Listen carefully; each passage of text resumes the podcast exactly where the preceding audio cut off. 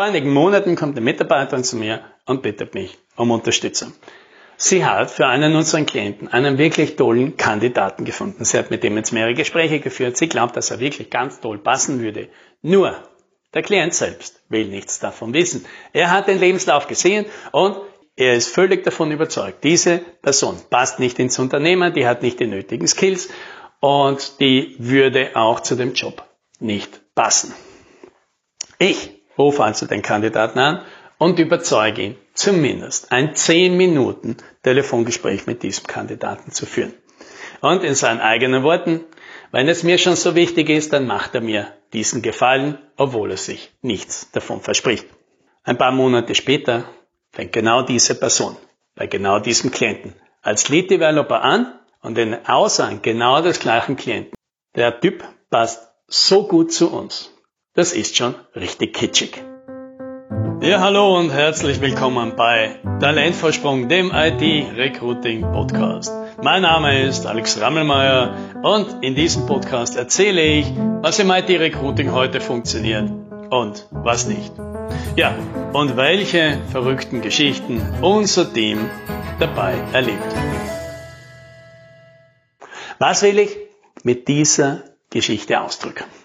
Dass ganz viele Leute glauben, diesem, aus diesem Stück Papier, wo Lebenslauf oder CV oben drauf steht, Dinge herauslesen zu können, die dort einfach nicht stehen. Und es gibt wahrscheinlich eine Reihe von Gründen, warum das so ist.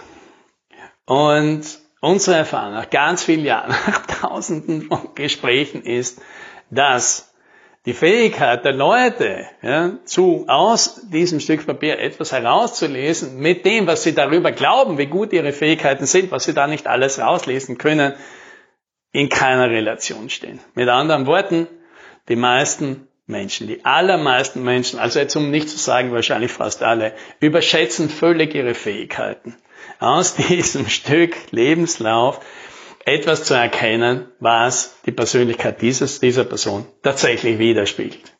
Ich denke, einer der Gründe dafür ist, dass die meisten eine, eine ganz andere Vorstellung davon haben, wie so ein Lebenslauf überhaupt entsteht, als es halt in der Praxis ist. Die meisten glauben, naja, da nimmt sich halt jemand mal am Abend Zeit, ein, zwei Stunden und überarbeitet diesen Lebenslauf.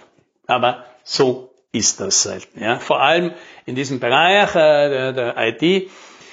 Die meisten Softwareentwickler, die machen so einen Lebenslauf, vielleicht zwei oder dreimal im Jahr. Also das ist beileibe keine Aktivität, die leicht von der Hand geht und in der man Routine hat.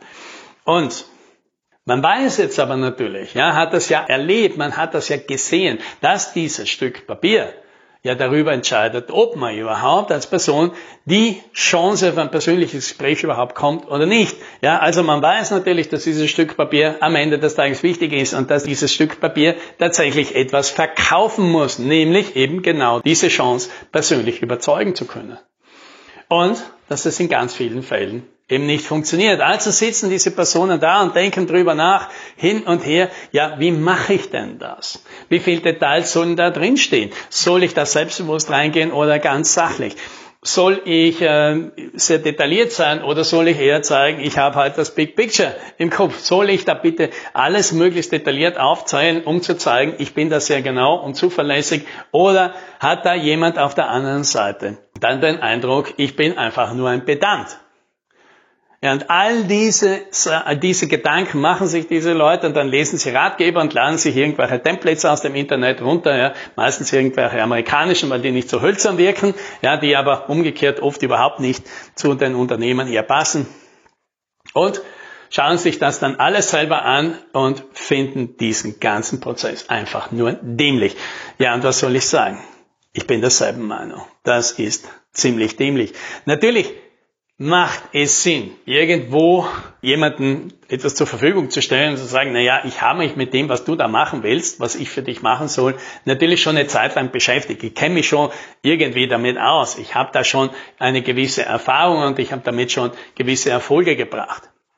Aber alles darüber hinaus, das kann man aus diesem Papier in der Regel überhaupt nicht rauslesen. Aber das am anderen Ende ist ja für die meisten viel wichtiger, ja, weil wenn einmal diese Entscheidung getroffen ist, okay, diese Person, die kann möglicherweise tatsächlich das, was, äh, was wir brauchen, dann geht's ja immer um ganz andere Fragen.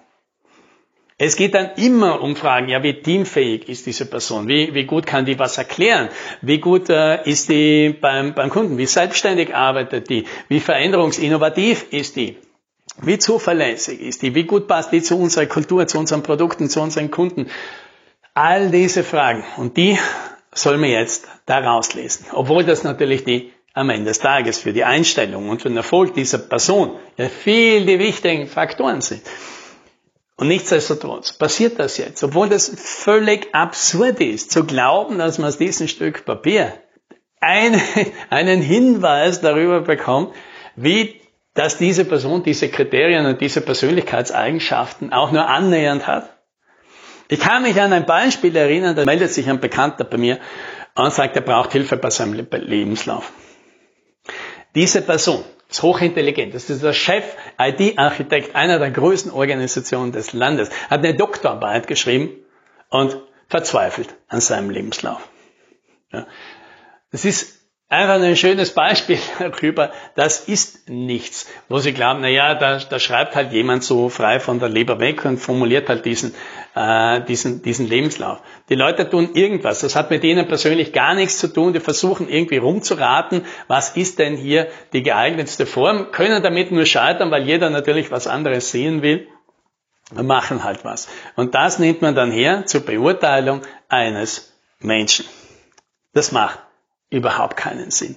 Also die, was wir, was wir oft in, in Gesprächen da erleben, was Leute sagen, schau, das sieht man doch aus diesem Lebenslauf, dass diese Person so und so ist und so und so handelt und so und so tickt.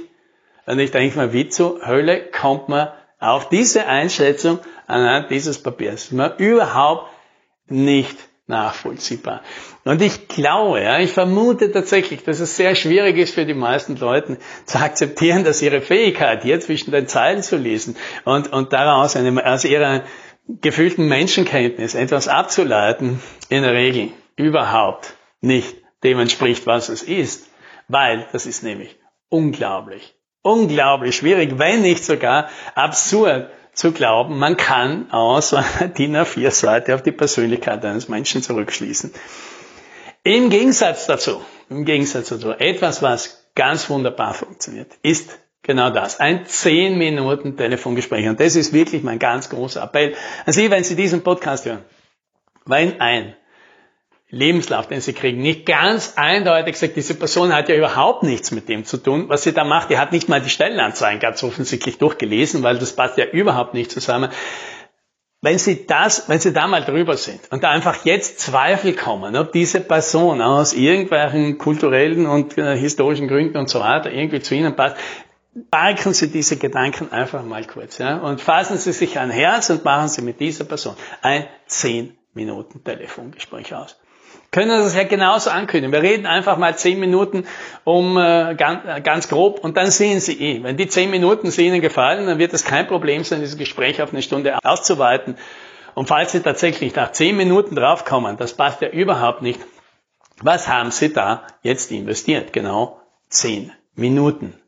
Ja, in einen Menschen in eine Person, die vielleicht sich schwer tut, sich besser auszudrücken und am Telefon, in einem Gespräch oder in einem Videocall mit ihnen sich viel leichter tut. Und sie dabei, dort deswegen viel besser dabei unterstützt werden, hier ein Urteil zu bilden über einen, einen Menschen, ja, das ist ja nicht, ja, das sind ja keine Söldner, ja, mit der Sie vielleicht zehn Jahre zusammenarbeiten wollen, höchst intensiv zusammenarbeiten wollen, ja, die mit Ihrem Team gut zusammenarbeiten soll und die Ihr Unternehmen nach vorne bringen soll. Ich glaube, das ist ein Investment, das verdient sich wirklich jeder und jede. Ja. Und das, so viel für Sie. Ja. Sie da, das mal ausprobieren und einfach schauen, ob das nicht vielleicht ein Stück besser passt. Happy Recruiting!